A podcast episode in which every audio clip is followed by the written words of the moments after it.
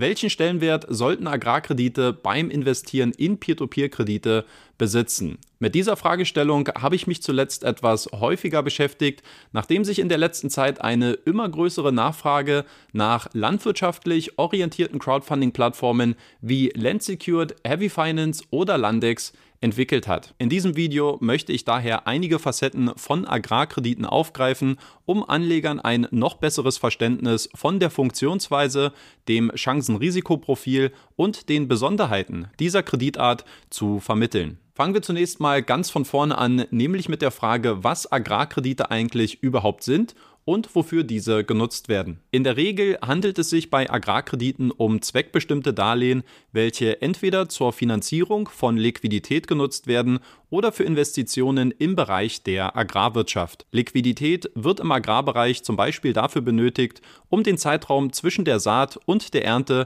finanziell zu überbrücken dass finanzielle Ausgaben für die Saat und die Bewirtschaftung der Felder entstehen, bevor Erträge aus der Ernte erzielt werden können, sollte relativ einleuchtend und leicht verständlich sein. Um diesen Zeitraum in der Agrarproduktion abzudecken, werden unter anderem auch Kredite in Anspruch genommen. Auf der anderen Seite sind landwirtschaftliche Produktionsprozesse in der Regel auch immer mit einem hohen Kapitalbedarf verbunden, da hierfür zum Beispiel Maschinen oder landwirtschaftliche Geräte benötigt werden. Auch hierfür kann die Beschaffung gegebenenfalls eine Fremdfinanzierung erfordern. Dass sich in den letzten Jahren immer mehr Plattformen entwickelt haben, die sich in dieser Nische engagieren, hängt aus meiner Sicht mit der zunehmenden Nachfrage von Seiten der Pharma- und landwirtschaftlichen Betriebe zusammen. Das verdeutlichen mitunter zahlreiche Studien der Europäischen Investitionsbank, welche die Unterfinanzierungslücke im europäischen Agrarsektor zuletzt auf zwischen 20 bis 46 Milliarden Euro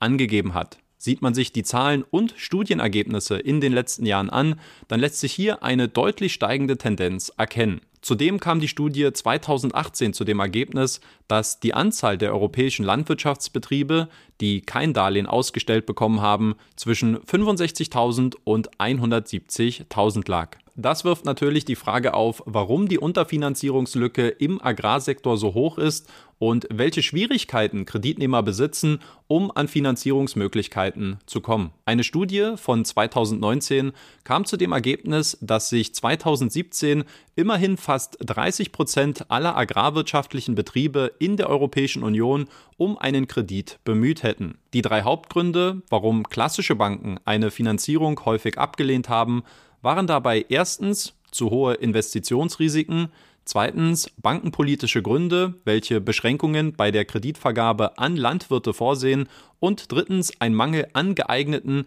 unbeweglichen Sicherheiten. Laut Landsecured liegt ein weiteres Problem darin, dass nur die Hälfte der kleinen und mittelgroßen landwirtschaftlichen Betriebe über eine vollwertige Buchhaltung verfügt, sodass auch dieser Faktor sicherlich mit reinspielt, weshalb Banken die Kreditanträge gar nicht erst berücksichtigen. Als nächstes schauen wir mal darauf, wie die Kreditvergabe im Agrarsektor ganz genau funktioniert, und zwar am Beispiel von Landsecured. Die Zielgruppe von Landsecured sind kleine bis mittelgroße Farmbetriebe, die bei der Plattform anhand der Größe der landwirtschaftlichen Fläche definiert werden. In diesem Fall sind das 10 bis 50 Hektar, was ungefähr 87 Prozent aller Farmbetriebe in Lettland abdeckt. Um diese Kreditnehmer zu erreichen, schaltet die Plattform unter der Marke Lande dann Werbung im Internet oder aber auch in klassischen Offline-Medien wie dem Fernsehen, Radio oder Zeitungen. Nachdem die Kreditanfrage dann bei Landsecured eingegangen ist, folgt als nächstes eine Überprüfung der Kreditfähigkeit, bei der sowohl die finanzielle Situation des Kreditnehmers unter die Lupe genommen wird, als auch die zur Verfügung stehenden Sicherheiten. Landsecured achtet hierbei auf eine Vielzahl von Kriterien und Kennziffern. Dazu gehört das geschätzte Produktionspotenzial, der Feldnutzungsgrad, die Rentabilität, der Cashflow oder aber auch die durchschnittliche Verkaufsdauer. Die Kennziffer Ertrag pro Hektar, von der sich eine Aussage über das Produktionspotenzial ableiten lässt, unterscheidet sich zum Beispiel nach den angebauten Kulturen, der Bewirtschaftungsart oder den Regionen, in denen der Landwirt ansässig ist. Bei der Rentabilität wird hingegen der geschätzte Erntezeitpunkt berücksichtigt, da sich die Getreidepreise je nach Verkaufszeitpunkt ändern können. Deshalb wird bei Land Secured auch die durchschnittliche Verkaufsdauer berücksichtigt und ob der Landwirt die Möglichkeit hat, die Ernte zu lagern oder ob der Verkauf bereits erfolgt, sobald die Ernte das Feld verlässt. Sofern Landsecured dann eine ausreichende Bonität beim Kreditnehmer feststellen konnte, erfolgt danach die vertragliche Abwicklung inklusive der Eintragung von Sicherheiten in das Grundbuch. In der Regel wickelt die Plattform die Kreditzusage über einen Drei-Wege-Vertrag ab, bei dem auch der zukünftige Ernteverkäufer mit berücksichtigt wird. Dadurch soll sichergestellt werden, dass die Anleger zunächst ihr Geld zurückgezahlt bekommen und der Landwirt erst danach den Restbetrag aus dem Verkauf der Ernte erhält. Sofern diese Schritte vollzogen worden sind, landet der Kredit anschließend zur Finanzierung auf der Land Secured Plattform. Aktuell schaffen es nur ca. 5 bis 6 Prozent aller eingehenden Kreditanträge auch in diese letzte Phase. Zum Ende hin möchte ich noch auf zwei Themen eingehen, nämlich die Risiken als auch die Vorteile von Agrarkrediten. Die Risiken können bei Agrarkrediten recht vielfältig sein, allerdings gibt es dafür oftmals entsprechende Lösungen, um sich gegen solche Risiken abzusichern. Als wichtigstes gilt zu beachten, dass Landwirtschaftsbetriebe in der Regel über viel Grund- und Bodenbesitz verfügen, sodass sowohl die Landflächen als auch die sich darauf befindlichen Gebäude als Kreditsicherheit verwendet werden können.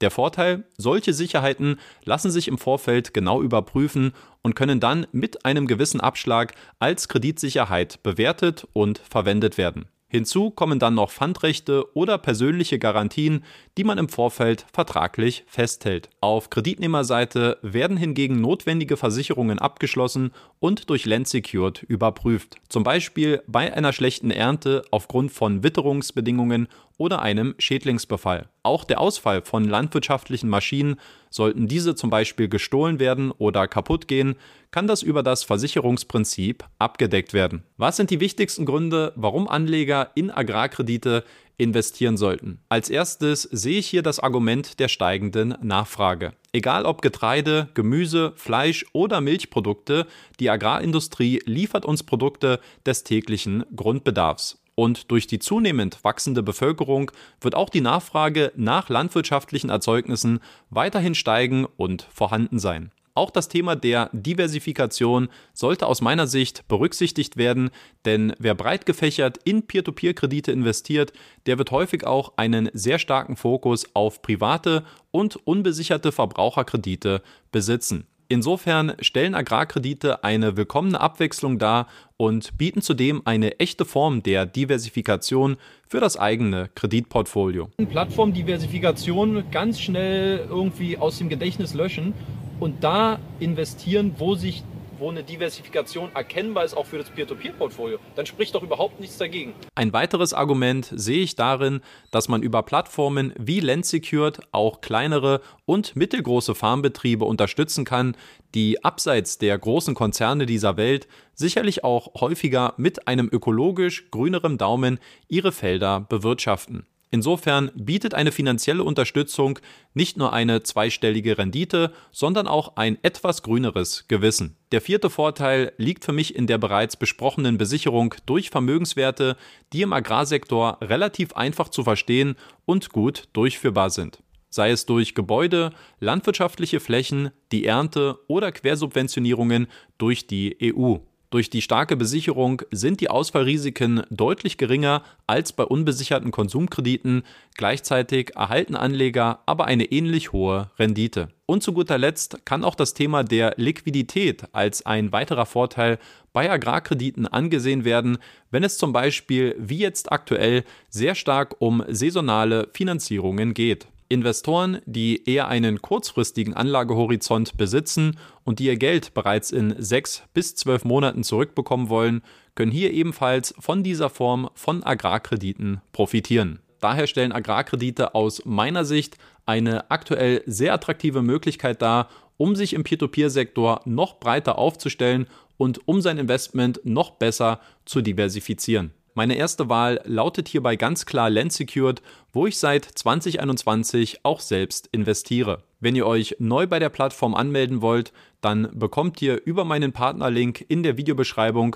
zusätzlich noch einen 1% Cashback für alle Investments in den ersten 180 Tagen. Wenn ihr gerne mehr über Land Secured erfahren wollt, dann schaut euch bitte hier meine 360-Grad-Analyse zu der lettischen Peer-to-Peer-Plattform an. Ansonsten soll es das auch gewesen sein mit dem Video für diese Woche. Ich sage danke fürs Zuschauen und wenn ihr mich supporten wollt, lasst gerne ein Like für dieses Video da, kommentiert, was euch zu diesem Thema einfällt oder abonniert den Kanal für weitere Videos.